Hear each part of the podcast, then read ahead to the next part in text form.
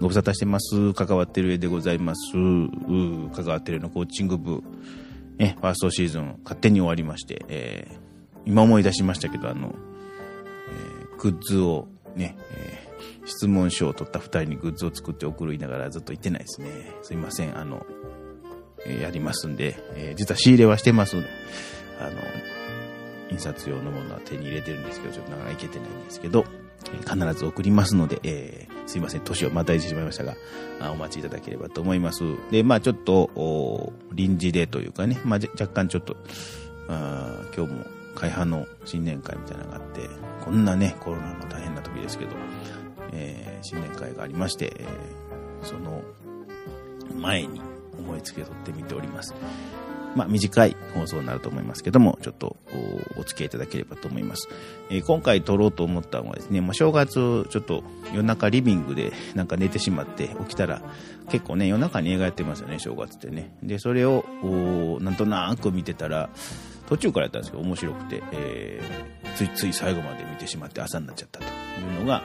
えー、2003年のアメリカの映画、えー、スクール・オブ・ロックというですね、え、ジャック・ブラックさんえー、ちょっとぽっちゃりしたコメディ俳優さんですね。まあ皆さんよく知ってる、多分、あ、こあの人かなみたいな。なんかサモハンキンポ的ななんかね、そういうキャラですかね。アメリカでいうとこの。まあコメディといえばこの人みたいな感じですかね。でいう人の映画を見まして、これが非常にですね、コーチングの要素もあるかなと思って話せるかなと思って、えー、今回映画の紹介にちょっと載せて、えー、撮ってみようかなと思っております。これも息子と後でもう一回見て、えー、息子ももうハマってというかね、あ、面白いなってなって、えー、夫婦、夫婦じゃないわ、親子の共通のまた話題になってよかったんですけど、えー、まあ、内容としてはですね、このジャック・ブラックを 演じる、なんや、えー、デューイっていう男なんですかね。こいつは、えー、まあギ、ギタリストで、ロックバンドでもロック大好き男なんですけど、まあ、ったちょっと古臭くて暑苦しいやつなんですよね。で、えー、バンド、所属してるバンド、自分で作ったバンドやと思うんですけど、その所属してるバンドをクビになっちゃう。その、えー、あんまりに、お前のせいでなんか売れへんねんと。もう、ダサいねんと。で、勝手なことばっかするし、その、その初めのシーンで全然お客さんおれへんのに服脱いで、あの、飛び込んで、お客さんにこ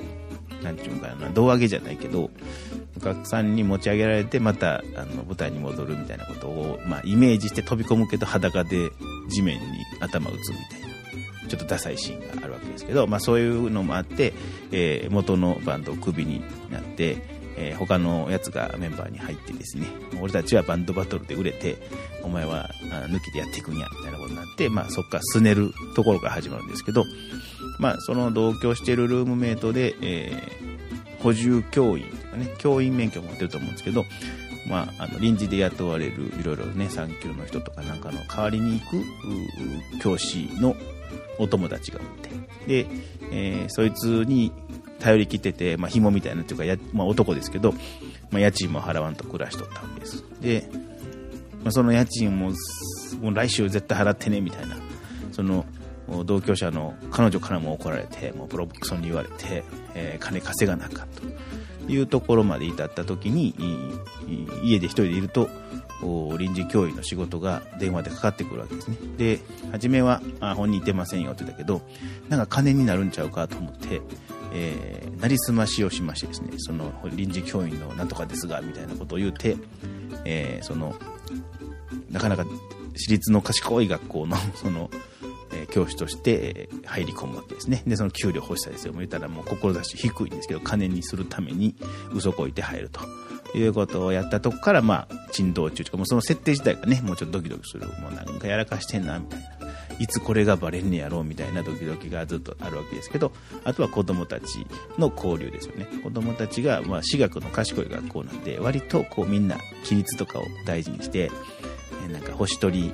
ね、優秀な子には星がもらえるとか言ってね、そうやってちょっと優等生みたいな子とかが仕切ったり、まあ、あの、冷めてる子とかもいるわけですよ。その、ルール通りせなあかんし、みたいな。ほんで、いろいろみんな個性があるんだけど、割とこう、お行儀よくしてると。いう中に入ってって、もう初めはただ金がもらえたらいいから、もう自習やとか言って適当にやってたんですけど、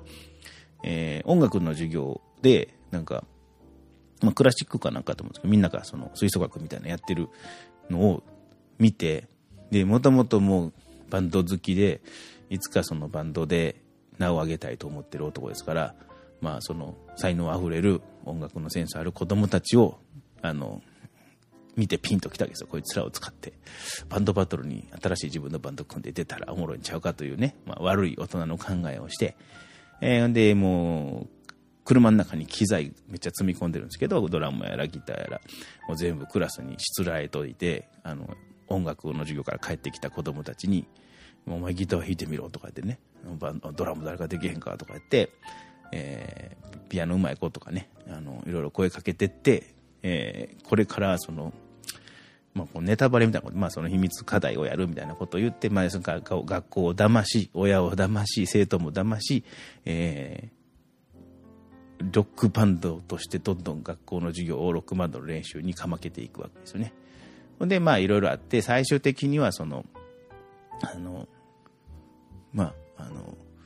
バンドバトルに出るとね、学校も騙してバンドバトルに出ると。しかもまあ、えー、自分の身分もバレてしまって、もうボロボロになったとこで最後に、に、あの、子供たちがむしろ脱走して、で、えー、首になりかけ、首っていうかもう追い出されてたジャック・ブラックを連れてバンドバトルに出てっていうのが最後のあのシーンですごくいいんですけど、まあ、この話、まあ、単純に最後の歌もめちゃめちゃ面白いし、そのジャック・ブラックというキャラクターもその、弾けまくってる演技が面白いですよね。もうキレキレの演技で、えー、面白いし、その、私立学校の校長先生の女性のジョン・キューザクさんっていうかね、この人もまあべっぴんさんのスッとした方ですけど、日本語を吹き替えで見ると、あの、鬼面組の碇増代先生の人がね、声やってて、やっぱそのコメディ的な声の当て方がうまいし、面白いんですよね。だから、こういうのの俳優さんの質も高いし、まあその、なんかあんまりえげつないシーンとかないんですよね。不安になるシーンとか、あの、性的な描写とかもあんまないし、ただ単に子供たちとそのジャック・ブラックが日々のこのバンドの練習の中で、ちょっとずつこう人間としての交流を深めていって、変なやっちゃけど、なんかこの先生いいよなってなっていくわけですよね。で、その中でいろいろ、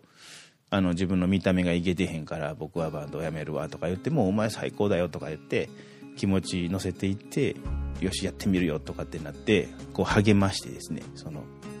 子供の目をつまないような姿勢とか、え他の頃もそうですよ。自分はできないっていう子に対してお前は天才だとか言ってまあちょっと嘘くさいとこもあるんですけど、まあ、本気でやってるんですよね。でそうやってその子供たちの才能を伸ばしていくっていうシーンが結構あったりとかして。でそういう意味でそのジャック・ブラックってどうしようもないバンドマンやったはずが子供たちのその真摯さに触れてなんか子供たちの成長を伸ばしてやりたいとか自由に羽ばたかしたいみたいな教育者の気持ちになっていくとこもまたいいんですよね。それはまずコーチング的な関わり。だからこのジャック・ブラックがどんどんコーチとして優秀になっていく、えー、落ち込んだり元気がなくなったり自信を失っている子供たちを励まして、えー、夢を叶えさせていくというこの関わり方の素敵さがちょっとコーチングにつながるかなと。いうのと先ほど一番初めに申し上げた、うん、ジャック・ブラック自身が、まあ、デューイというやつですよね。ジャック・ブラック自身がもうギタリストやけど暑苦しくて全然、えー、評価されなかった。腕はいいんだけど、えー、ダメなやつやったんですけど子供たちと一緒にやっていく中で、えー、人間としても成長していき、えーまあ、最後のシーンでまたその、えー、カタルシスというかね回収されるものがあったりとかして。まあ、あの